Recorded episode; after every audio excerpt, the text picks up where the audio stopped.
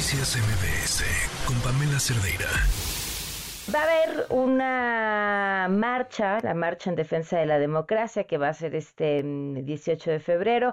Nos acompaña en la línea Juan Francisco Torres Landa, miembro del Comité Ejecutivo de UNE México y parte de este colectivo Unidos, que es quien está convocando entre muchas otras organizaciones de la sociedad civil. ¿Cómo estás, Juan Francisco? Buenas tardes. ¿Cómo estás, Pam? Qué gusto saludarte. Muy buenas tardes a ti a tu importante auditorio.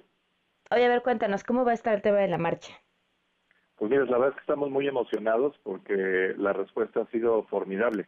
De hecho, como hemos hecho notar, aunque originalmente la convocatoria era partir del Monumento a la Revolución eh, y de ahí partir o llegar al Zócalo, eh, dado el cúmulo de personas que estimamos va a estar presente, decidimos que era mucho mejor abrir los cuatro puntos cardinales y que por lo que toca a la Ciudad de México y el acceso al Zócalo fuera mucho más flexible porque se va a llenar. Vamos a llenar nuevamente la, plaza. Estimamos, de hecho, que haya una capacidad que se exceda y que tengamos personas que pues, no, van a poder llegar al, al Zócalo, pero las calles aledañas van a estar pletóricas de esta emoción, de este sentimiento ciudadano, de este compromiso y solidaridad con defender nuestra democracia, eh, que es el, llamado que hacemos eh, para que en México y en el extranjero, fíjate, ya tenemos eh, prácticamente 120 ciudades más de 100 en México y otro tanto en el extranjero, donde ya está organizado y eh, en forma simultánea, eh, prácticamente simultánea, salvo distintos usos horarios, eh, habrá esta gran demostración cívica de que efectivamente a la ciudadanía en México, los que estamos aquí en el país y aún los que están en el extranjero, pues no queremos que haya sino un voto libre. Esa es la otra frase que estamos impulsando mucho en la convocatoria, voto libre. Y voto libre encierra justamente es el antídoto de lo que puede ser un voto que esté eh, de alguna manera viciado, de que haya intervenciones que están contra la ley, de que haya eh, eh, pues estos pactos indecibles con la delincuencia organizada y otra serie de factores que pueden empañar un proceso electoral que todos sabemos es importantísimo, el más grande en la historia del país y que además va a tener un efecto pues, binario entre optar por una definición que sea plenamente democrática u otra que tenga un corte pues antidemocrático o incluso dictatorial. Entonces, eh, con ese panorama es que estamos saliendo, convocando, eh, hay una, tenemos ya más de 200 organizaciones que se han sumado a la, a la convocatoria. El lunes en conferencia de prensa dimos a conocer el decálogo democrático y son, digamos, 10 cosas muy puntuales del por qué estamos saliendo y por qué queremos el voto libre y por qué es importante hacer esta demostración, insisto, de carácter cívico. En el, en el eh, momento, eh, digamos, de la, eh, de la manifestación como tal y del acto cívico en el Zócalo, tendremos una referencia nuevamente al, al decálogo democrático para simplemente reiterar estos conceptos y tendremos como único orador a Lorenzo Córdoba. Eh, que bueno, eh, de todo el mundo es conocido, y él hablará justamente de por qué es importante defender la democracia, qué es lo que está en riesgo y de qué manera debemos actuar pacífica y responsablemente los ciudadanos en, en algo que yo te diría que el, el domingo va a ser una especie de ensayo de lo que será el 2 de junio, que es inundar con la marea rosa, inundar en forma ciudadana y pacífica el domingo las calles y el 2 de junio lo que vamos a inundar son las eh, boletas, las casillas electorales para demostrar nuestra voluntad respecto a lo que queremos ser el futuro del país. ¿Cómo conseguir sacar a los partidos de esto? De hecho, este, toda esta convocatoria y todo este proceso eh, se ha hecho eh, en un periodo que tú sabes, legalmente ahorita es una legislación la que tenemos en México, pero estamos en intercampañas y por lo tanto no hay posibilidad de hacer actos proselitistas. Y eso nos da una vacuna natural para que el carácter ciudadano de la convocatoria y de todo el proceso se cumpla en sus términos, porque no hay ni siquiera la tentación de que los partidos quieran sacar raja de este proceso. Además hay que señalar ¿eh? que, que lo que estamos haciendo en este momento no tiene ningún carácter proselitista. Para nosotros, este llamado a defender la democracia cabemos todos. Aquí no hay colores, unos sí, unos no. Todos estamos convocados y todos debemos de participar porque no creo que haya nadie en su sano juicio que diga yo no quiero elecciones libres, yo no quiero que mi voto este, no se contabilice correctamente, yo prefiero que haya manoseo, etcétera. Digo, salvo que alguien esté, insisto, privado de sentido común, nadie favorecería una elección que fuera oscura. Entonces, con ese eh, con esa premisa y ese caudal es que los partidos se han hecho a un lado y no solamente por el tema legal, sino porque reconocen que la ciudadanía es la que manda y debemos acostumbrarnos a que de aquí en adelante los partidos son el medio para llegar al poder en cuanto a designación en boletas, etcétera. Son los medios para organizar de alguna manera cómo se instrumenta la competitividad electoral.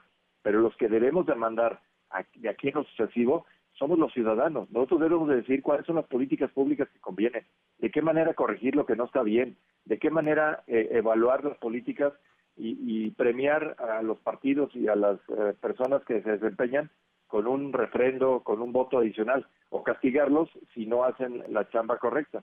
Yo creo que bajo esa premisa eh, esa, es algo relativamente sencillo. el dueño de la democracia, el dueño de la soberanía es el pueblo y el pueblo es el que va a salir el domingo a demostrarse y va a ser lo mismo que va a pasar el 2 de junio. Los partidos sí son un vehículo necesario. Ninguna democracia funcional en el país y, en el mundo este, se sabe que pueda operar sin partidos políticos solventes y sólidos. Pero justamente de eso se requiere. Los partidos políticos no pueden pensarse que estén por encima de o más allá de lo que la ciudadanía les, les reclama. Por el contrario, se deben entregar en cuerpo y alma para reconocer que somos nosotros los que los debemos de premiar o castigar. ¿En base a qué? A resultados.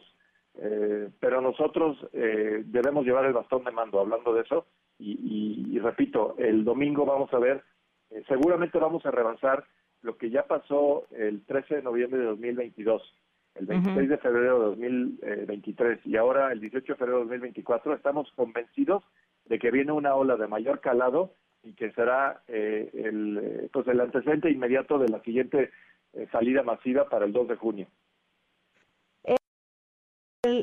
la convocatoria es para este domingo en el Zócalo de la Ciudad de México. ¿A qué hora va a ser el mensaje de Lorenzo Córdoba y alguna otra consideración que sea importante para la gente?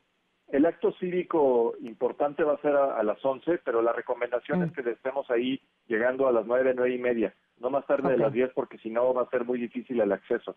Eh, hemos puesto, además de las instalaciones en la propia plancha del Zócalo, con pantallas y sonorización, se van a colocar pantallas también en las calles aledañas al Zócalo para que quienes por alguna razón no puedan llegar ante la concentración que se espera de gente, sí puedan participar porque va a haber una pantalla donde se pueda, digamos, escuchar y ver lo que se diga, particularmente por parte de Lorenzo. Eh, tendremos, eh, esto está eh, perfectamente eh, autorizado con las autoridades, se hicieron todas las gestiones posibles, no quisimos correr ningún riesgo, se hizo todo conforme a ley porque es como debemos de actuar siempre dentro del cauce legal. Y, te diría que en todas las demás ciudades hay algo similar, habrá de repente digamos eh, eh, hay absoluta libertad y en algunos lugares cierra una marcha en el sentido que se trasladan de un lugar a otro, en algunos otros lugares habrá oradores, etcétera, se podrá leer posteriormente o reproducir el discurso que, dé Lorenzo Córdoba. O sea, hay una cierta homogeneidad en cuanto al objetivo y lo que se va a conocer, pero eh, pues habrá sus sutilezas en cada localidad y eso está perfecto, pues somos un mosaico nacional y lo mismo en el extranjero. Recomendamos obviamente pues, ir con la familia porque es un acto pacífico, es un acto en el cual queremos, eh, sobre todo, ¿sabes que es muy importante?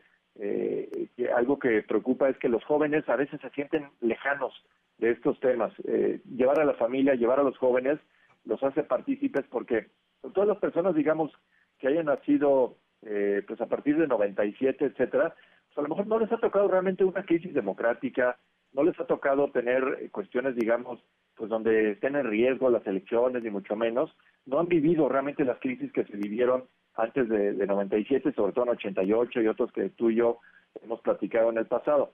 Entonces, eh, para ellos es importante saber que si no participan, no se pueden quejar los resultados hacia adelante. Ellos tienen que saber que ellos son los primeros afectados de malas decisiones. Y la peor decisión es abstenerse, es no, no participar. Entonces yo anticipo que el domingo veremos una gran cantidad de jóvenes, una absoluta dispersión social, es decir, aquí cabemos absolutamente todos, y precisamente por eso abrimos, insisto, los cuatro puntos cardinales. Hay que llevar sombreros, hay que llevar este bloqueador, este paraguas, lo que sea para el sol, porque el sol va a estar va a estar duro, pero nos vamos a contagiar de esa eh, enorme energía y, estoy seguro que vamos a salir muy eh, gratificados de haber participado en algo que es una jornada histórica. Claro. Bueno, pues estaremos al pendiente. Mucho éxito el domingo. Muchísimas gracias, Juan Francisco.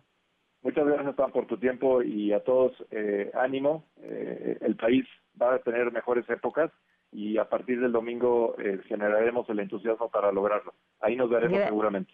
Buenas tardes. Noticias MBS con Pamela Cerdeira.